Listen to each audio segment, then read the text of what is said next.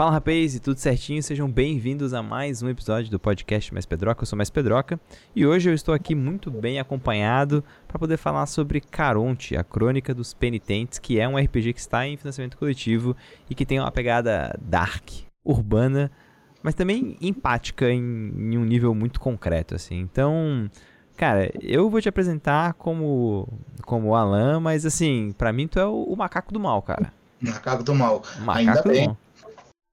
E aí, é... cara, boa noite. Boa noite, pessoal. Boa noite, Pedro. É, é um prazer estar aqui, uma honra também, né? Hoje um dos canais mais, é, não vou dizer grande, mas mais reconhecidos no cenário nacional, que é por si só um puta mérito. É, pode Obrigado. falar palavrão aqui? Pode, claro, com certeza. A gente fala palavrão pra caralho. Legal. E só isso já vem a calhar no nosso país, né, cara? Parabéns também pela iniciativa e, e todo o meu respeito por fazer o nosso cenário crescer da forma que cresceu nos últimos anos. Você tem uma parcela grande nesse bolo.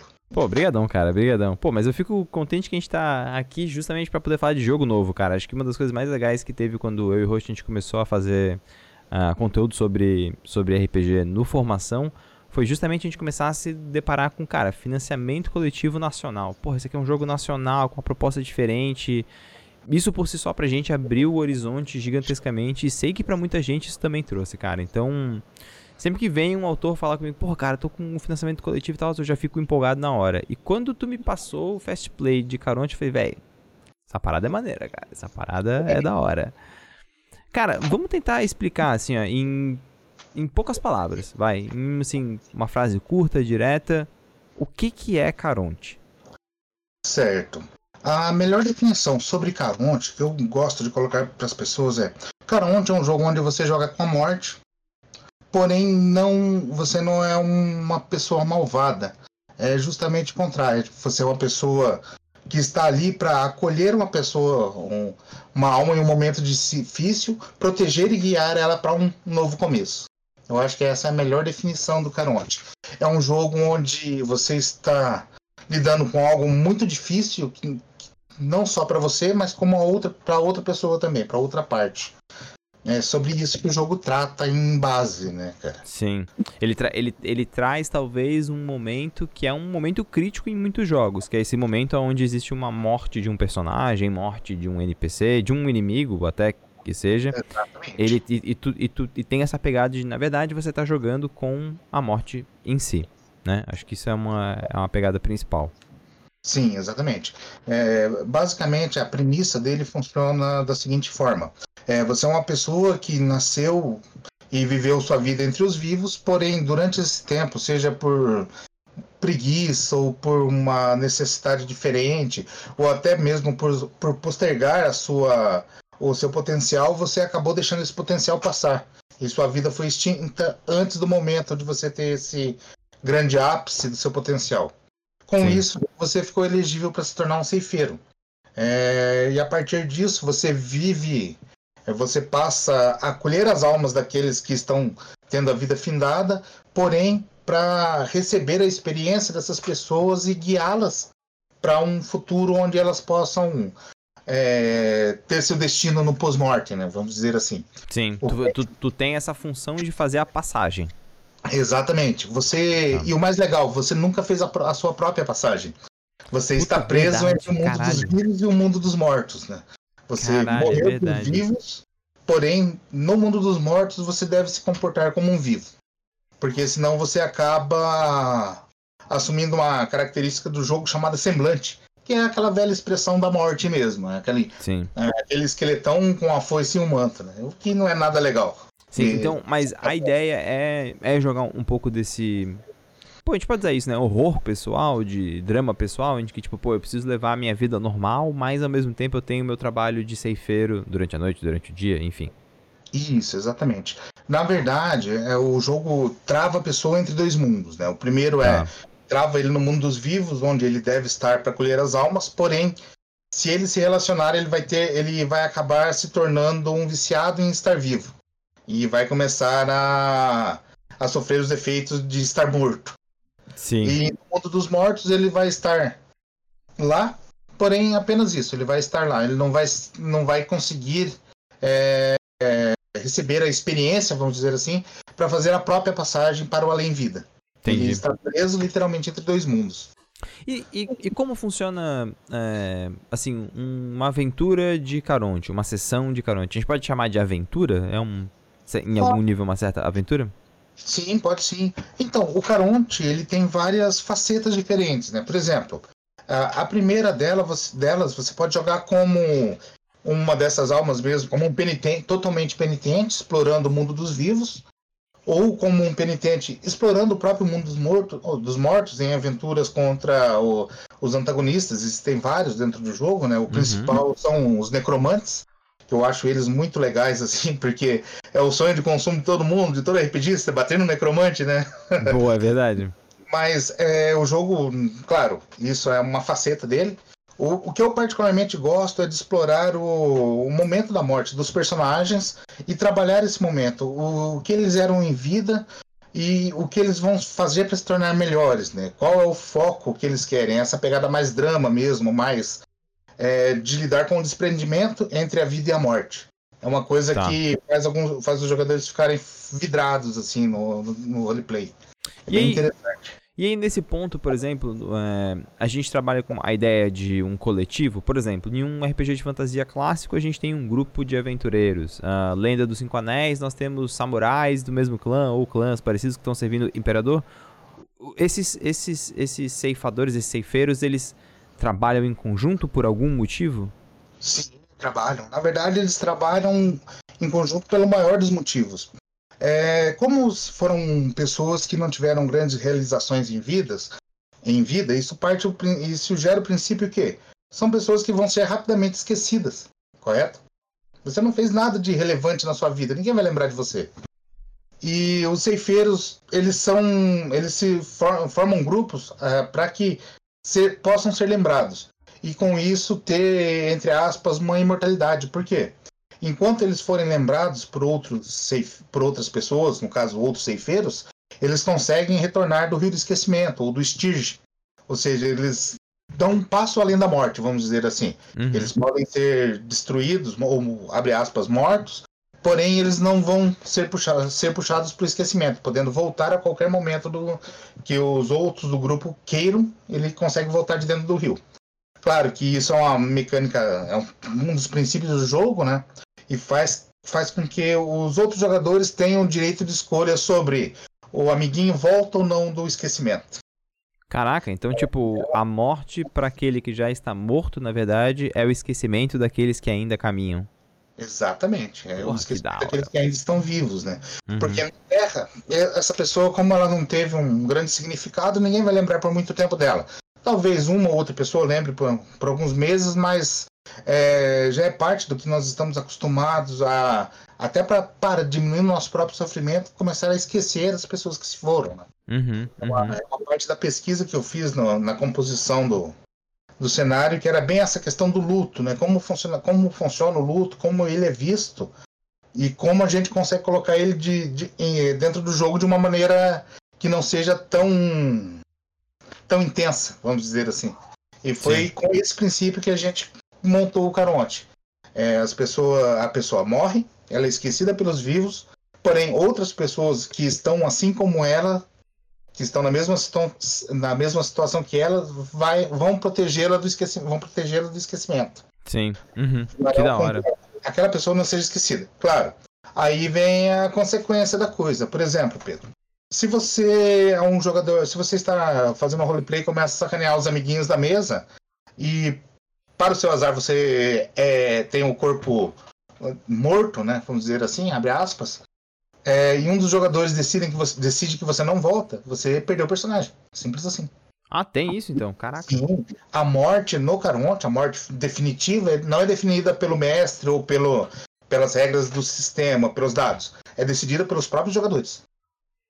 Isso tá. é interessante. Você pode ser destruído pelos dados durante uma batalha Afinal, é um jogo sobre a morte, então você pode morrer relativamente rápido e fácil. Sim. Mas assim, a morte final, a destruição, o esquecimento é entregue só para aqueles jogadores que o próprio grupo não quer mais ver ele com aquele personagem. É, e que, e que isso, vai, isso, isso, vai gerar algumas brigas. É, ou, ou, na real, um, um, um momento de amadurecimento da trama bem interessante, na real. Tipo, opta-se por aquele personagem, por exemplo, ser esquecido, talvez entrar com um, um, novo, porque a morte também é um ciclo, né? Então traz também essa possibilidade. Isso. E da mesma forma que um jogador, que um personagem novo pode ser esquecido, alguém do, de um passado distante por algum motivo pode sair do Styr para acompanhar aquele grupo. Por exemplo, mesmo o seu grupo sendo um grupo de ceifeiros pós-modernos, vamos pegar aí do, dos anos 30 até os anos 90, uhum. é, pode, um novo personagem pode entrar sendo um egípcio, um romano, ou talvez algo até mais antigo desconhecido.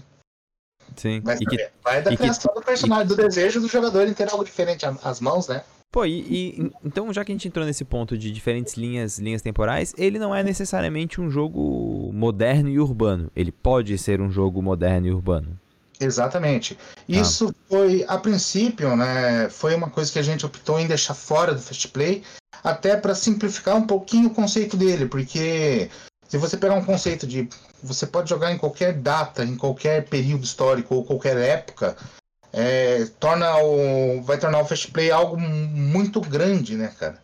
Então a gente optou para deixar ele um pouquinho resumido para que as pessoas possam pegar a essência do jogo e trabalhar isso no livro completo, né? Fala explicando em como jogar na Segunda Guerra, como jogar durante o período da Peste Negra, como jogar no Egito Antigo, com todo um culto ao redor da morte. Sim. É uma coisa interessante também. É verdade. E é uma das que a gente pega bastante nessa época, que é, por exemplo, o conceito dos deuses egípcios, nós eu coloquei, eu tomei o cuidado de colocar eles como todos como ceifeiros.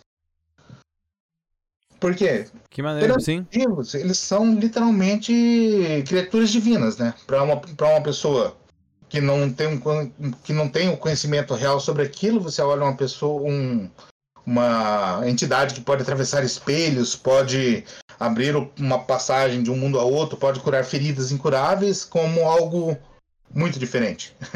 Sim. Que interessante, cara, que interessante. E, e essas coisas, como tu disse, elas podem se combinar.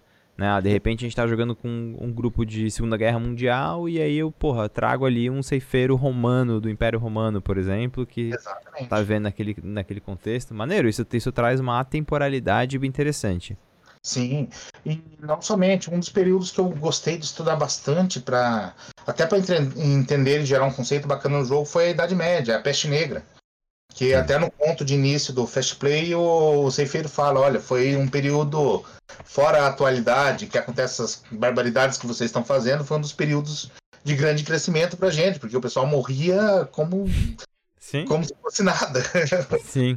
e Cara... é, uma das, é, essa coisa de banalizar a dor da morte é. A gente tenta colocar bastante isso, porque até para quebrar um pouco aquele peso, né? Colocar essa pitadinha tá de humor para quebrar o peso, porque uma coisa que a gente tem como civilização, como, né, como espécie, é esse medo da morte. Eu acho que não, não existe uma pessoa que, por mais que negue, ela consiga falar, não, realmente eu tenho. Eu não me importo com a morte. Eu acho que isso é um pouco complicado, até mesmo porque vai contra o nosso princípio, né, cara? Sim, vai com certeza. Ser vivo, né? literalmente. Cara, e aí, uh, vamos, vamos pensar agora no, uh, na questão mecânica, né? Assim, acho que é, eu fico muito pensando numa, numa coisa que uh, Thiago Rosa falou numa, numa, numa palestra que a gente estava em Brasília. Ele falou, cara, o jogador quer usar as paradas que tem no livro. É, essa, essa é a real, fato. Então quando eu desci aqui no tipo, Fast Play e eu vi, por exemplo, arma M16, AK-47, eu pensei, porra, eu posso ser um, um ceifeiro com uma AK-47. A minha dúvida é, por que, que eu seria um ceifeiro com uma AK-47? Então, aí a gente parte não só para o mundo dos ceifeiros, né? Como você, como ah, eu já passei, os ceifeiros não morrem da mesma maneira que um humano. Exato, fiquei, fiquei com essa dúvida, por exemplo. Uhum. É, é, tanto que um, uma rajada de ar, de munição mundana pode mandar o um ceifeiro para o esquecimento rapidinho. E é exatamente essa ideia, é um jogo sobre a morte. Só que assim, o corpo morre, mas a alma não. A, a alma do ceifeiro vai pro rio e volta. Porém, outras coisas também estão permeando esse mundo. A gente fala, a gente tem bastante coisa que está ligada aos ceifeiros, né? Por exemplo, temos os necromantes, que são uma parte, são o maior dos antagonistas vivos dos, dos ceifeiros, né? Que são Sim. mortais que descobriram o segredo da morte e, tentam, e se ocultam desta. Que ser um necromante não é só mexer com magia, mas é conseguir se ocultar, se esconder da morte, é o principal ponto deles. Uhum. Temos outras coisas, como por exemplo as bruxas, né? Que pega bem o conceito wicano mesmo, que são bruxas de tríade, a maneira que elas fazem a magia. E é uma magia mais ligada à vida, ligada à espiritualidade, ligada bastante ao conceito ao conceito de tríade mesmo, e isso pega inclusive uma regra mecânica do, do geral do sistema, né? Uhum. Temos também os feiticeiros, que são qualquer, quaisquer pessoas que tenham a capacidade de fazer magia, que aprendam um, a fazer um, um ritual ou um patuá. É- esse tipo de pessoa é um feiticeiro, claro que o grande problema desse tipo de pessoa é que ela não sabe exatamente o que está fazendo, então podem acontecer coisas bem legais. Sim. Daí temos os espíritos naturais, né, que são espíritos de tempo e locais, por exemplo, é um espírito de uma floresta ou ah, aqueles, o espírito de um lago, de um rio, é grandes, essas grandes forças, né, que estão que permeiam o mundo, além, claro, da infinidade de mortos-vivos, né, cara, que não não seria totalmente um jogo sobre a morte se não tivesse mortos-vivos, né, É para verdade, incomodar. é verdade. E, aí- e aí, assim, pensando numa. ah, num... Antes da gente passar especificamente sobre as regras, vamos debater um pouco sobre essa questão da tipo, aventura e coisas assim. O que, que seria, por exemplo, um plot, né, uma aventura para um grupo de ceifeiros? Certo.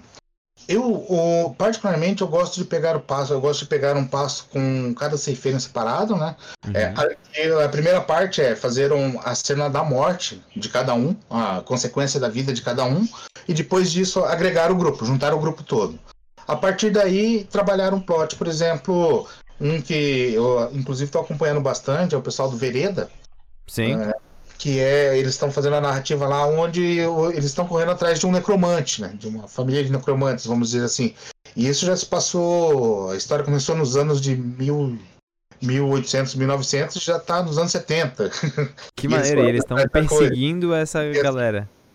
E assim vai, essa, essa ideia, esse conceito de é, a passagem do tempo é indiferente para as coisas que vão acontecendo ao redor da história, né?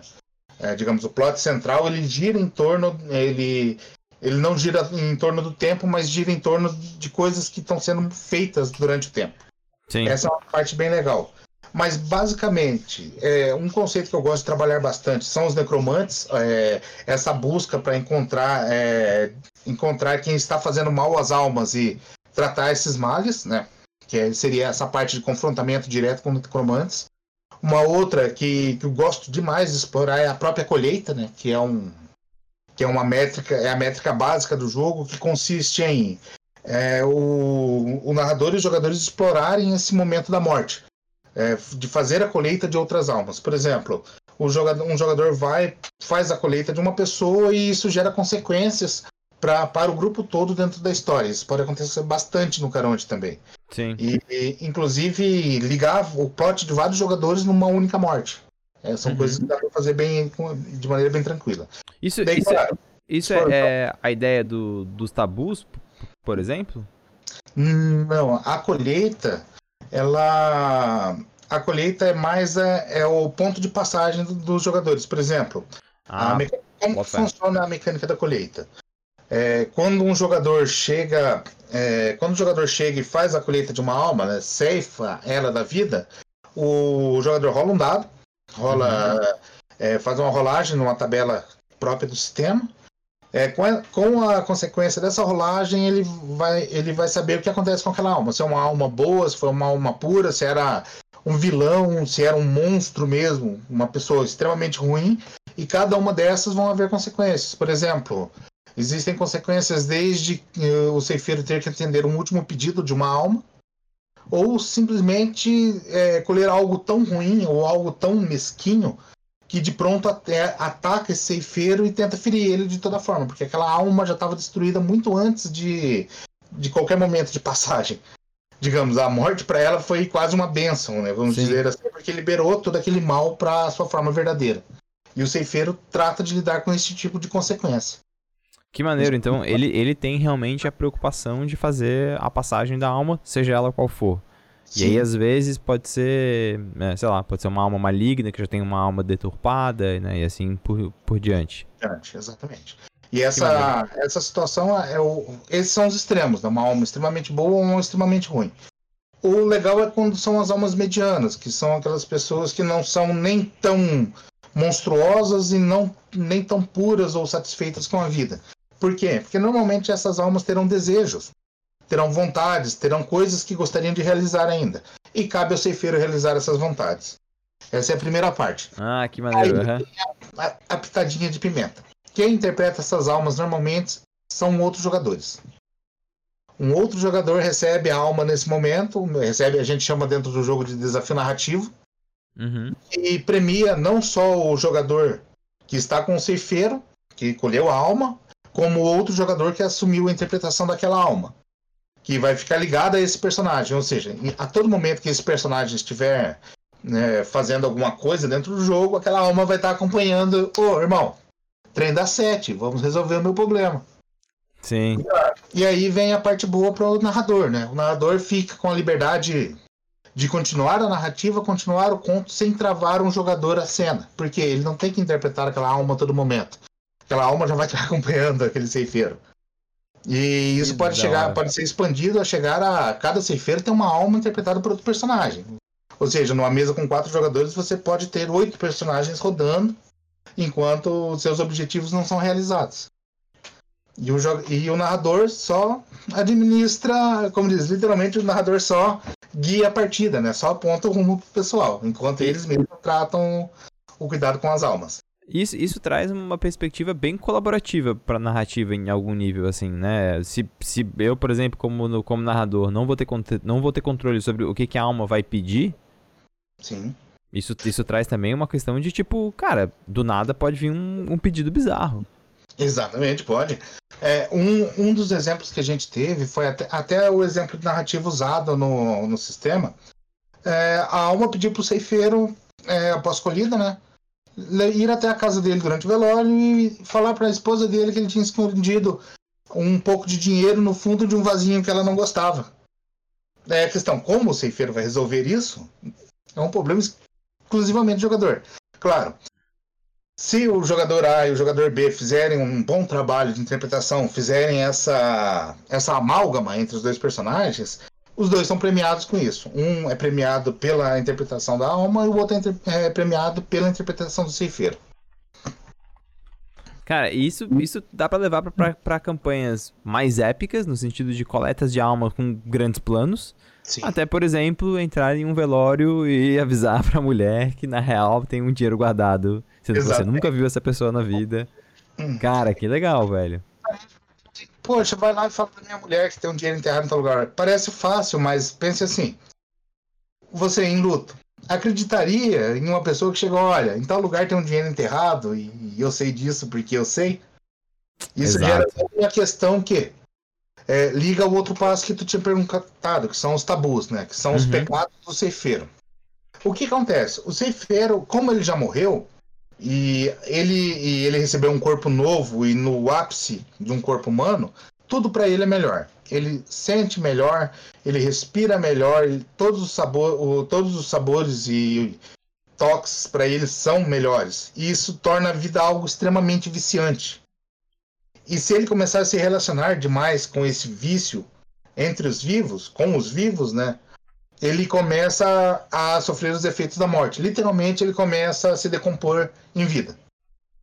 É, parece um pouco visceral falando assim, e a ideia é exatamente essa, aquela coisa.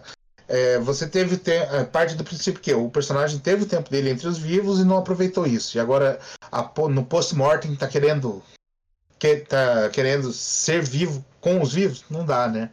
Sim, com certeza. A própria, a própria essência do universo pune ele. É como é essa punição? É conforme os pecados, isso tem vários pecados no, nos tabus, né? Que é, tem vários pecados que são chamados tabus. É, vão te dando uma pontuação que você, a cada fim de sessão, você troca esses pontos por coisas como a sua carne está ficando ressecada, você está formando uma colônia de vermes dentro de você e coisas assim. Coisas de morto mesmo, né? Coisas de morto.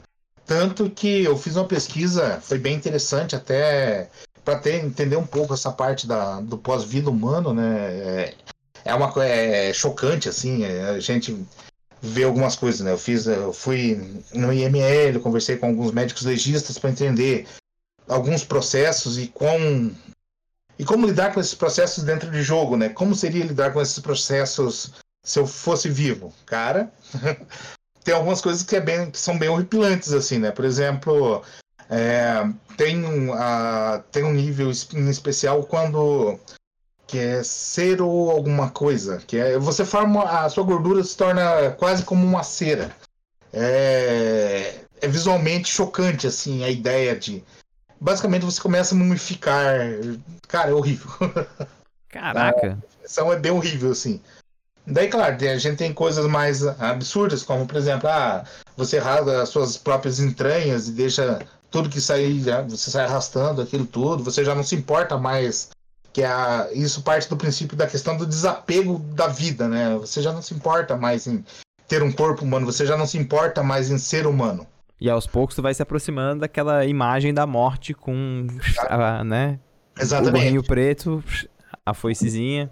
Exatamente, que é o último ponto desse do semblante, né, que a gente chama. É, a pessoa vai se degenerando, degenerando, degenerando até chegar em um momento que só resta o semblante da morte, que é a feição da caveirona com a foice e é isso. E é isso. Claro que é, a ideia é que o jogador não consiga, só se um jogador realmente se esforçar muito para tentar chegar desse nessa situação, porque existem vários recursos dentro do jogo para prevenir esse essa degeneração, que inclusive não é a não é a premissa do jogo, né? A ideia é que você seja alguém melhor, e não alguém pior do que você era em vida. É como o ceifeiro trabalha com é, com as outras pessoas, né? Se tornar algo melhor. Tanto que temos uma mecânica que é a mecânica da, dos bailes, o baile com a morte, que é no dia dos no dia de finados, né? No dia dos mortos, dia de los mortos, uhum. os ceifeiros podem viver como humanos, podem fazer um baile entre os vivos e purgar todos os pecados dele, voltando a ter uma aparência mais humana, que é a premissa dos nossos live actions que é um dos ah, conceitos do jogo. Que da hora, que da hora. E vocês chegaram a fazer LARP, então? Vocês chegaram a fazer live action? Tipo, chegaram a testar os, a sistemática? Então, o, eu ainda tô. Eu jogo o LARP particularmente há muito tempo. Eu jogo LARP desde 96, cara. Os Caraca. projetos de live action no Brasil, assim, participa, participei bastante deles já. E, claro, a gente ainda está escrevendo, até porque tem várias premissas que a gente tem que respeitar para começar o live, né? Sim, com certeza. Mas o, a ideia é que é, os lives se passem é, nesses bailes, porém não só com a questão da regeneração. Vai ser um ponto de encontro para os ceifeiros poderem se falar, poderem é, trocar conhecimento, trocar informações, fazer esse, todo esse roleplay mais político, né? Esse uhum. jogo político dos ceifeiros. Porque como eles já estão mortos, o único relacionamento que eles têm que não é tóxico para eles é com outros mortos. Porque se eles lidarem com os vivos, eles começam a degenerar. Então eles têm que fazer com os outros mortos, né? Exato. Aí voltamos lá naquele ponto, lá no começo, você me perguntou por que, que é importante os ceifeiros andarem em grupo. Sim, não, faz total sentido. Pra se proteger. Faz total sentido. E agora assim, mecânica de jogo, beleza? Como que, né, como que a gente decide ações? Ele é um roleplay bem livre? Existe ficha de personagem? É uma ficha de campanha? Como é que funciona? Sim. Então, o sistema é chamado Code, né? É um sistema que eu trabalho há alguns anos já. Basicamente, ele é um, um conceito, ele, ele lida muito com o conceito de jogo onde as rolagens são feitas só em momentos realmente necessários, né? Por exemplo, é, eu não gosto daquela, daquela velha ideia de ah, vou dar um passo, ah, rola três dados aí. Ah, Sim. Vou subir uma. vou abrir uma porta, rola três dados. Não, é. Os dados são trabalhados somente nos momentos de estresse do jogo. Por exemplo, se você tem uma habilidade, vamos pegar lá, medicina. Uhum. Se você tem habilidade em medicina, é, normalmente você já é uma pessoa que tem conhecimento e que sabe lidar com isso, correto? Você só vai rolar dados no momento em que você estiver sob pressão para fazer algo relacionado a isso. Tá. Que é onde as pessoas cometem o erro. Sim, se, ela, se ela tá em um tipo, ambiente controlado, ela não tem por que cometer erro. Exatamente. Uh, o jogo, a definição de ações é toda feita com três dados de seis faces. mais os bônus do personagem. E esses bônus variam de normalmente de 1 a 10, 12, que é a mediana máxima que a gente conseguiu chegar com os personagens até o momento.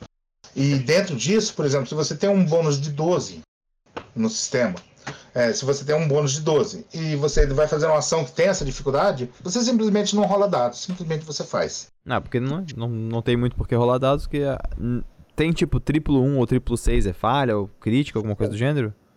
Isso, o triplo 1 e o triplo 6 são falhas, e a gente tem um dado adicional também, que é o dado de determinação, né, que é um ponto interessante do sistema. É, como que funciona isso? Normalmente você rola três, três dados, é, que vão, eles vão variar de 1 a 18, normal, né? Uhum. E com 3 uns você falha, e, 3, e um 18, e 3 6 você tem um sucesso muito grande. Uhum. É, porém, você pode ter um quarto dado gastando determinação, que é aquela coisa. Não, eu vou fazer nem que isso. Me custe, custe alguma coisa. Custe alguma coisa. Daí você ganha um dado, literalmente um dado adicional, tanto é, para rolar, daí você rola com quatro dados de seis para tentar atingir o mesmo objetivo. Sim. É, se você atingir daí um, um quarto seis, né, você realmente atinge algo que é fora de qualquer expectativa, que é uma mecânica do sistema principal, que é o Code, que no caso do Caronte está desabilitada, né? Mas isso no momento futuro a gente conversa. Sim. Mas você, né, basicamente, você vai rolar com 3 de 6 ou 4 de 6. Qual que, é a, qual que é a vantagem da determinação no jogo? Ah, é só rolar um dado adicional? Não é, você pode trocar a determinação do personagem por, literalmente por pontos de experiência. Por quê? Okay. É parte daquela premissa que, ah, cara, eu preciso. A gente vai invadir um. A gente vai invadir um, uma morgue e eu preciso saber como arrumar um cadeado. Sim. Você gasta a determinação, literalmente troca por experiência para poder, poder aprender essa habilidade para poder ter, fazer um teste muito específico. Uhum. Essa é a grande pegada da coisa. E isso Entendi. fica na sua planilha, né? Daí, se você for bem sucedido, você não perde a determinação. Se você falhar, você simplesmente falhou e perdeu aquela determinação. Ah, essa porcaria não funciona, literalmente. Sim, é, tipo, eu não tenho porque tentar isso porque eu já vi que não tipo, funciona e é isso aí, né? Sim. Cara, Daí, é sensacional. As mecânicas básicas do, de morte deles são, como eu já expliquei, são feitas através dos jogadores, né? Normalmente. Uhum. Dano e destruição no corpo é tende a ser bem rápida, mesmo mesmo porque uma AK-47 não, não respeita se você não quer saber se você está vivo ou morto. Se tem carne, ela vai te perfurar, né? Justo. Fazer... E é isso aí, e paciência, né?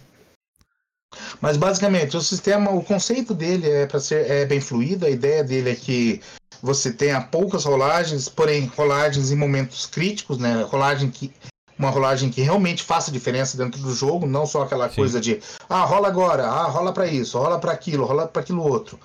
É, esse tipo de esse tipo de rolagem, mesmo sendo mesmo podendo acontecer, não é necessária normalmente, porque você já se desprendeu dos mundos do vi, dos vivos ao ponto de não se preocupar mais com isso. Sim. Aquela coisa, você vai fazer o que realmente importa. Sim, e pra isso você rola dados.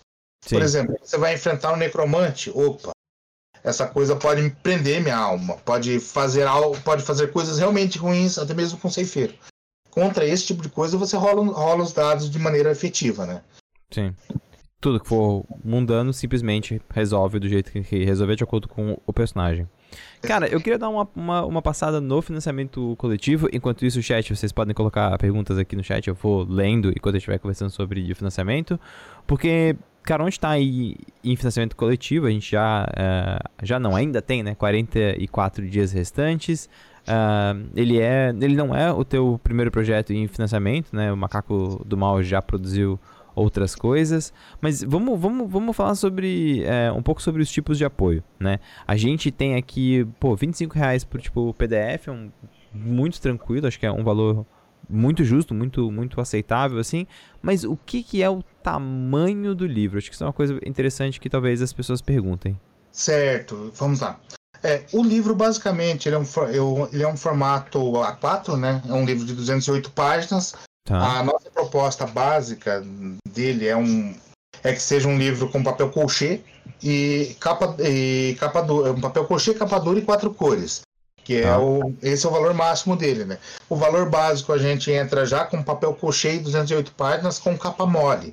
E com, conforme o pessoal for apoiando e, e, a gente for captando recursos, vai melhorando, literalmente melhorando a qualidade do livro. Por exemplo, Sim. A gente sai da capa, começa com capa mole e miolo em colchê preto e branco. Passa Sim. para capa dura, daí ele se torna um livro de 208 páginas, capa dura.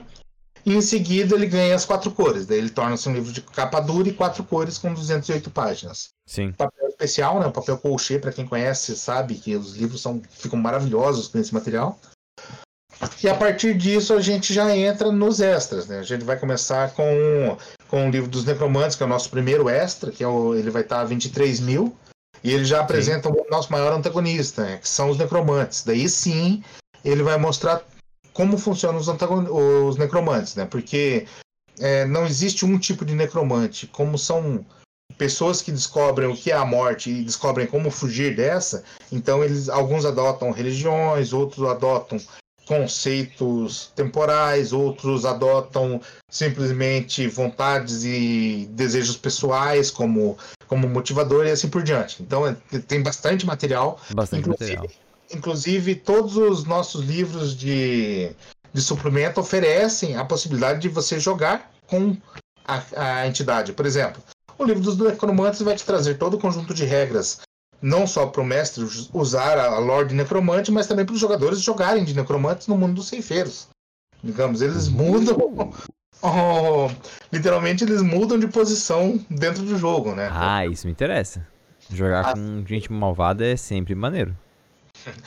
Aí que tá, o necromante não, não precisa necessariamente ser malvado. Não, mas eu quero ser necromante malvado. Eu quero Você levantar morto e, e quero fazer eles tocarem o terror, cara. Justo. Daí, depois disso, nós temos os livros das bruxas, né? Que trabalham com uma, uma outra mecânica muito presente dentro do Caronte, que é a mecânica de virtude, pecado e exaltação. Que no caso, Maneiro. quando. No, para os ceifeiros é um pouco diferente, mas no caso das bruxas, uma representa a virtude, uma segunda o pecado e a terceira bruxa da tríade vai ser a exaltação.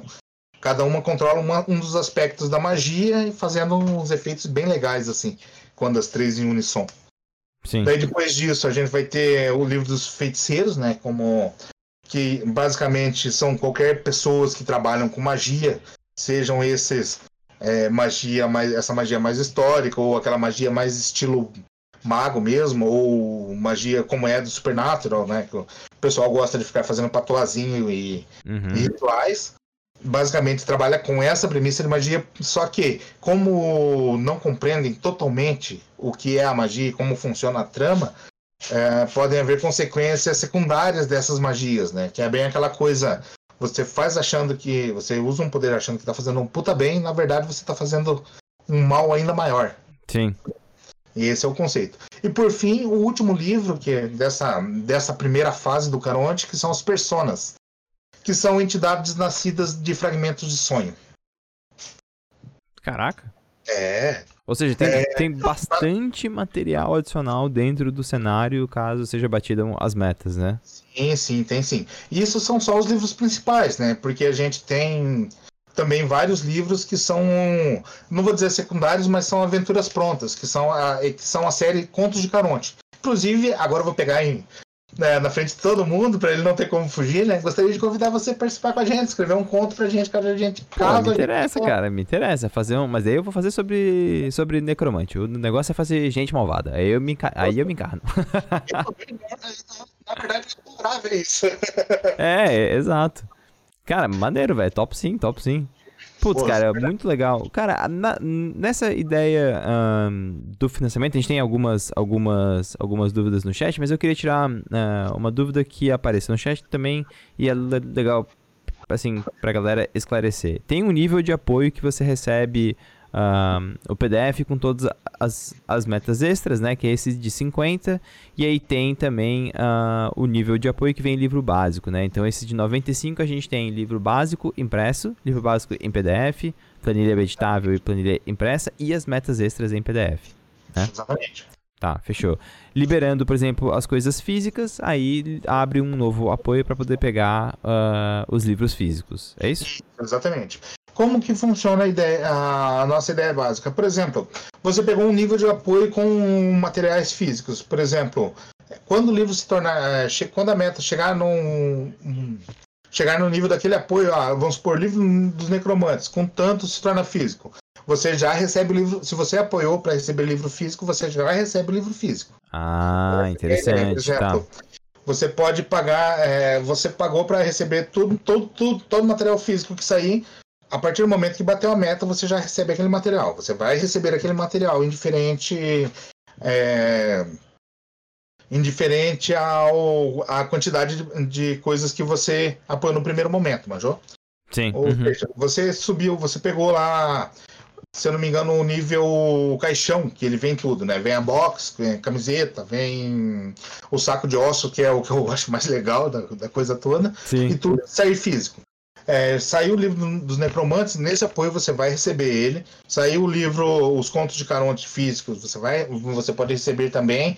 Tudo que sair físico você recebe, porque afinal você está levando o caixão e tudo que tem dentro. Sim, genial, genial. Cara, temos, temos algumas perguntas no chat, vou, vou, vou colocar aqui pra gente tirar essas dúvidas. Uh, esse arquivo que eu estou mostrando para quem não pegou ele é o Fast Play, ele está disponível no site do Dungeonist, então vocês podem dar uma olhada no jogo também uh, antes do apoio. Mas a gente vai aqui de algumas dúvidas, beleza? Uh, tchá, tchá, a primeira dúvida que a gente tem aqui Uh, aqui a gente tem as dádivas, né? Vereda Pop colocou. Quais são os poderes dos ceifadores? As dádivas? Então, aparentemente, parece que é uma pessoa que já conhece um pouco do cenário, né? Mas o, os ceifadores, eles têm poderes sobrenaturais? Como é que funciona? Isso, exato. Basicamente, um ceifador, um ceifeiro, um ceifeiro funciona assim, né? Eu gosto de falar ceifeiro porque senão o Jorge vai acabar xingando eu em algum momento ainda. É, funciona assim. É, quando você faz a passagem, você se torna uma alma, é, o ceifeiro ele vai reconhecer isso de pronto, porque ele não vai conseguir se ligar à sua alma, você vai ser uma alma livre. Uhum. Então, esse ceifeiro, para evitar se contaminar com o seu tabu, com o seu próprio tabu, ele, ele vai pegar, ele vai levar você a Sete Além e lá você vai receber um corpo novo no Rio Stirge. A partir daí começa a sua história como ceifeiro e um corpo novo. O seu corpo antigo vai ficar no mundo dos vivos, vai é uma casca vazia apenas que vai ser velada e vai ter o destino que um, um finado tem. E a sua alma é encarnada em um corpo novo. Com esse novo corpo, você pode migrar entre o mundo dos vivos e dos mortos. Certo? Você tá. vai, aí sim você consegue trabalhar. Essa é a primeira parte, é a primeira dádiva do ceifeiro, né? É a vida eterna, abre aspas. Uhum. Daí depois disso, todo ceifeiro tem duas dádivas básicas que são o que é a dádiva onde ele pode ver o tempo de vida que a pessoa tem ainda e saber o momento correto de se ligar à alma dessa, dessa pessoa. Tá. E a terceira dádiva é a dádiva de colher, de desligar a alma daquela pessoa do corpo. O que, que acontece quando é feito isso, que é uma parte legal da dádiva? Quando ele, desliga, quando ele faz a colheita, né, propriamente dita, uhum. ele desliga a alma do corpo, ou seja, aquela alma não vai sentir a dor, não vai sentir o desespero, não vai sentir literalmente o fim da vida. Ela simplesmente é desencarnada daquele corpo e o corpo morre. Uhum. Porém, isso é, tem que ser feito no momento certo, né? E para isso tem a dádiva, é, que é a primeira dádiva, de sentir o momento da morte da outra pessoa. Daí, depois disso, existem vários poderes diferentes. Por exemplo, uma delas é a gadanha, que é basicamente a foice, a, a foice do ceifeiro. Sim. É, é uma. É, nessa dádiva, o ceifeiro pega um objeto mundano e liga a, própria, a parte da própria alma a esse objeto, torna esse objeto extensão da alma dele. Basicamente, um ceifeiro pode ter uma colher como como uma gadanha, né? A colher é porque o pessoal da RB para todos me mandou um vídeo muito engraçado sobre isso que é o filme de, o filme de terror mais longo de todos os tempos. Ah, que é aquele, é, o, o assassino mais, mais, mais, mais, mais lento, né, que vai com a, a colherinha. Mas, e, claro, aí, e aí, isso, isso é uma dádiva, então, a capacidade, por exemplo, de ceifar uma alma. Exatamente, é uma dádiva.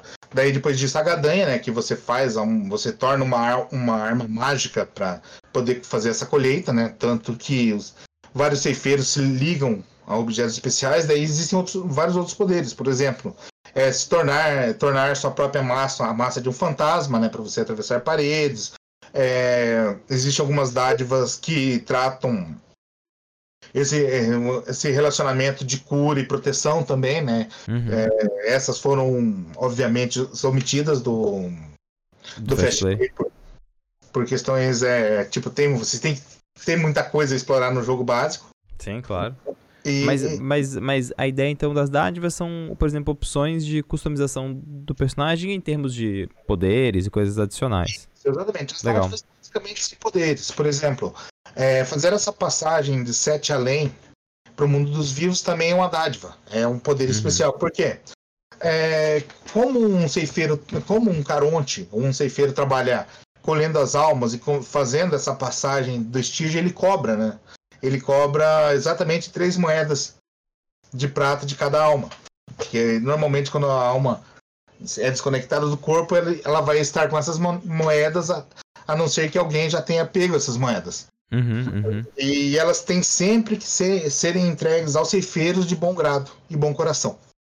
E essa é a única regra. Elas não podem ser tomadas, elas não podem ser roubadas, elas não podem ser controlados de nenhuma forma que não seja de livre, de livre espontânea vontade.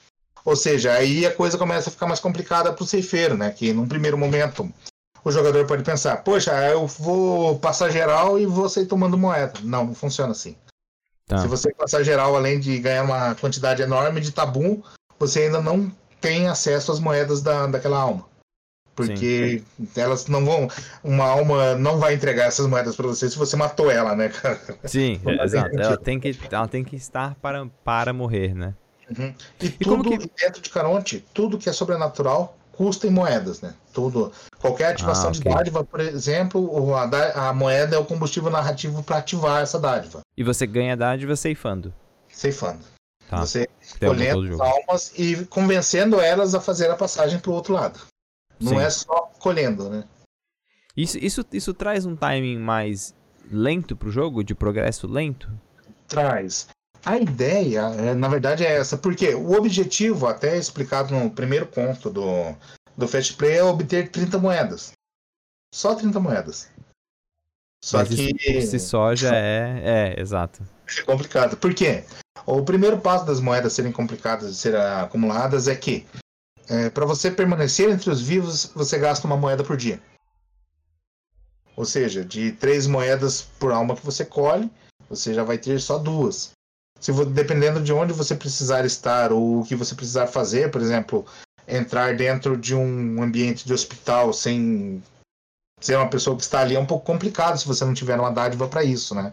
Daí Sim. você já gasta uma moeda para se tornar invisível, vamos dizer assim ou para ativar o seu capuz da morte.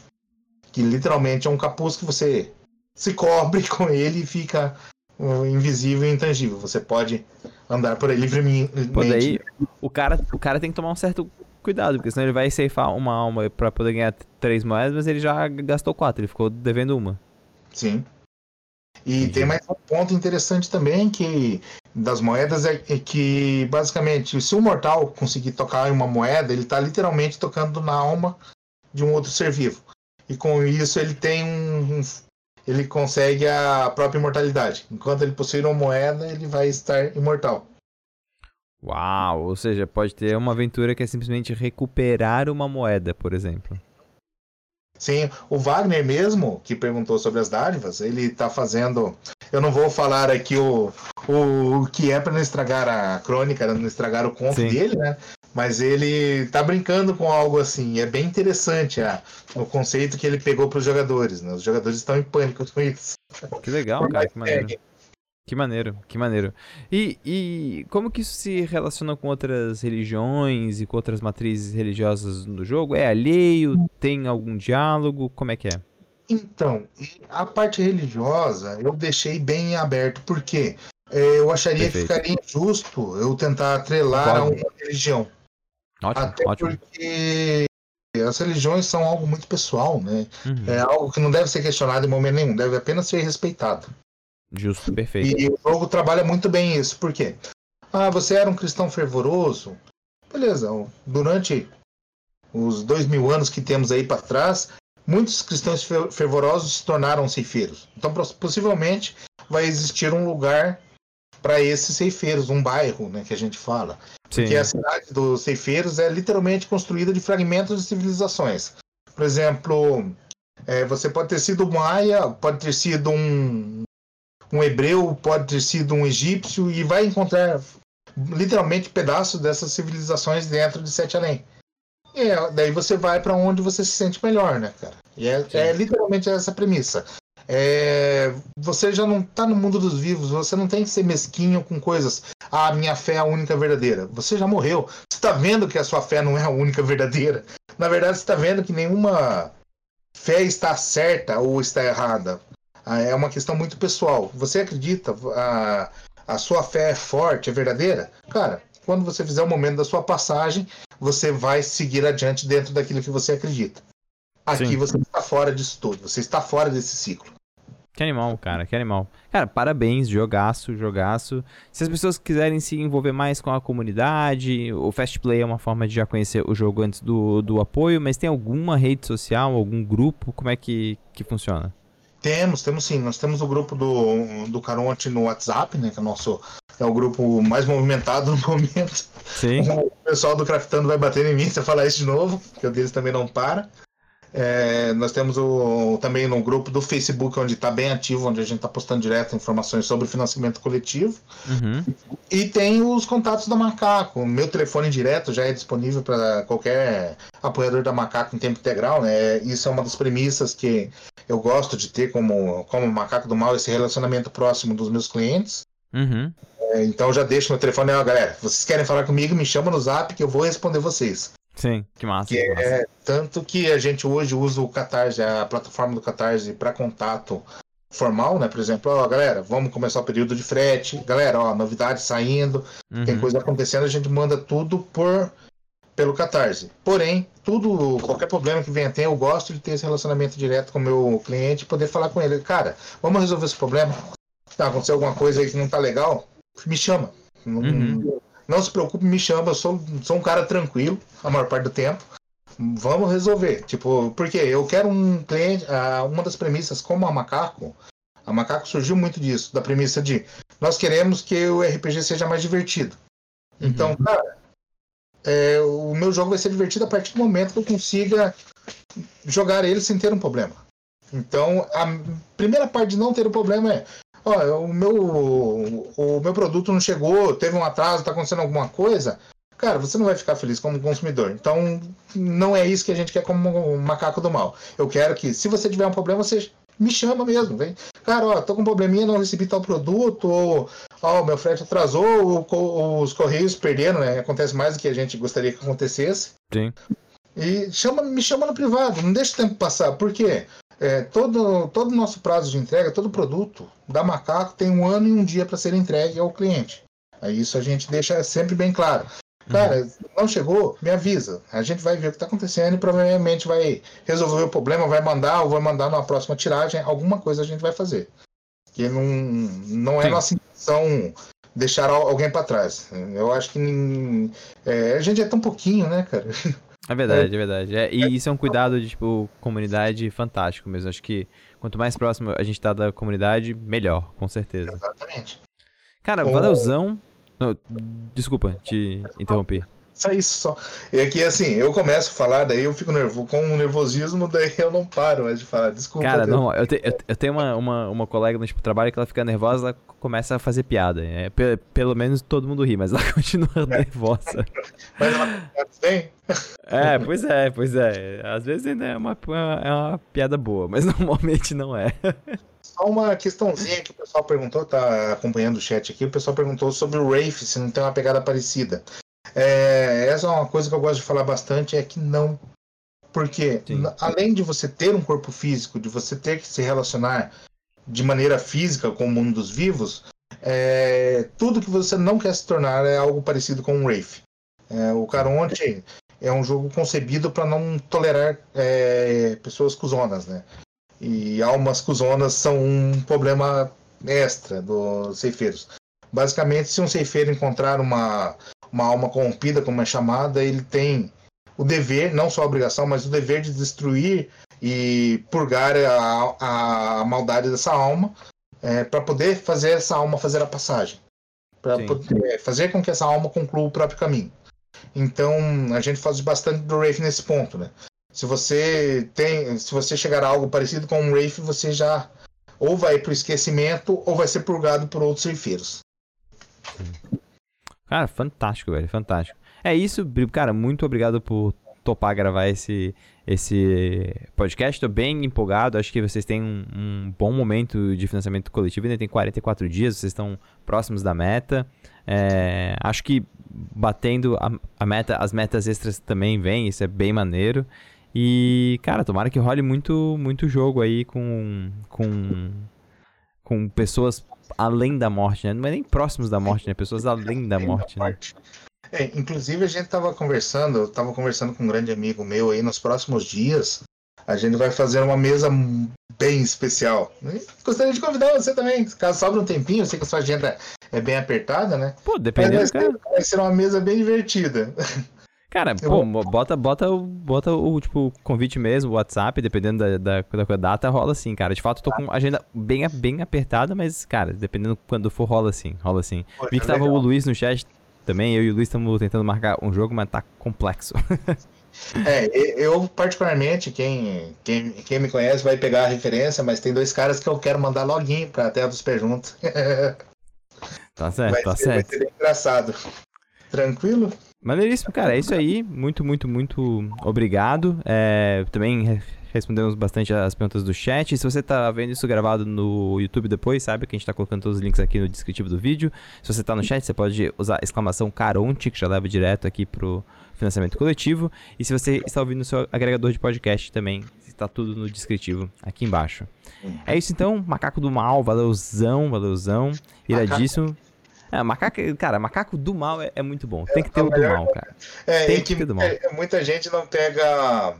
É, não pega a referência, mas o Macaco do Mal é um filme. É, trata-se de um filme, né? Que é o, o Robô Monstro. É, se não me engano, é 1967. É, antigaço, acho que é antiga 70, né? Que basicamente é um gorila com capacete de astronauta, que é muito legal. Sim. Cara, é muito maneiro, velho. É muito maneiro. Pô, é isso então. A gente continua aqui em live. Eu vou fazer agora um podcast com o chat sobre dicas para mestres iniciantes. E vamos, inclusive, sortear livrinhos aqui. A gente vai sortear dois livrinhos, os seus livrinhos, inclusive. A gente vai falar sobre isso daqui a pouco. Agora eu tô de surpresa. Ah, claro, né? A gente vai sortear aqui o Mistress que tá aqui do lado. Depois eu, eu, eu pego ele aqui para poder uh, mostrar pro chat. Mas é isso aí. Tamo juntasso. Valeuzão. Obrigado demais, Pedro. Obrigado pela, pela atenção e por, por esse tempo aí no espaço para a gente poder apresentar o, o, nosso projeto, né? Agradeço todo mundo que teve a, o carinho e a paciência de a me aturar falando cheio de tics aqui, tremendo na frente da tela todo esse tempo. Que nada. Valeu demais, gente. Eu espero que quando tiverem a chance e quiserem falar com a gente, dê, dê uma procuradinha lá no grupo da Macaco ou via Facebook, ou pelo próprio WhatsApp, e a gente vai estar sempre lá, cara. Gente, é parte da gente querer responder os nossos amigos e apoiadores. Perfeito. Animal, animal.